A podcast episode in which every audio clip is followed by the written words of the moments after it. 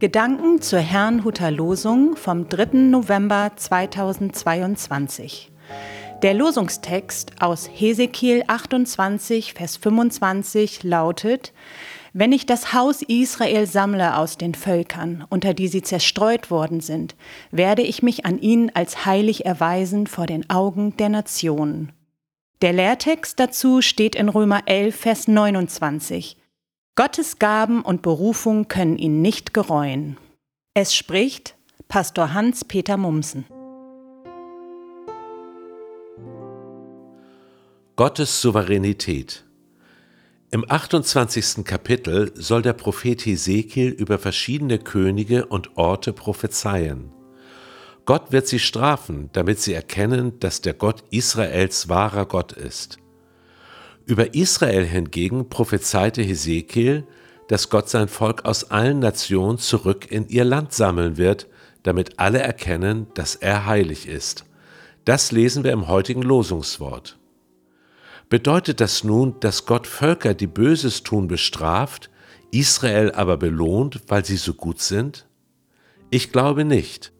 Es geht hier nicht um eine Belohnung, sondern einzig und allein darum, dass Gott den Menschen seine Souveränität vor Augen hält. Israel wurde in sein Land zurückgeführt, weil Gott es so versprochen hatte.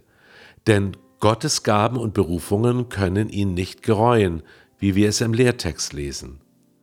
Das kann unsere Sicht auf Israel und auch auf uns selbst verändern. Wenn die Schuldfrage nicht mehr das ausschlaggebende Kriterium ist, wie Gott mit uns umgeht, was ist es dann? Es ist, wie ich es verstehe, Gottes Souveränität und ob wir sie anerkennen. So hat er in seiner Souveränität beschlossen, seinen Sohn für uns zu geben, auf dass alle, die an ihn glauben, nicht verloren gehen, sondern das ewige Leben haben. So können wir es nachlesen in Johannes 3, Vers 16. Niemand hat Gott darum gebeten, er tat es einfach.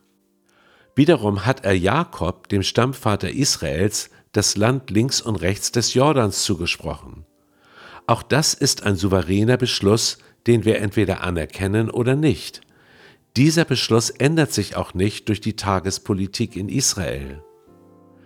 Da wir Konflikte allerdings oft danach beurteilen, wer Schuld hat, fällt es nicht immer leicht, mehr nach dem Willen Gottes als nach den Schuldigen zu fragen.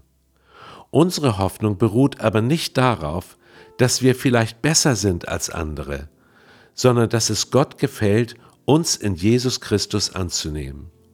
Deshalb halte ich es für wichtig, sich daran zu erinnern, dass Gott souverän ist. Ich wünsche Ihnen einen gesegneten Tag.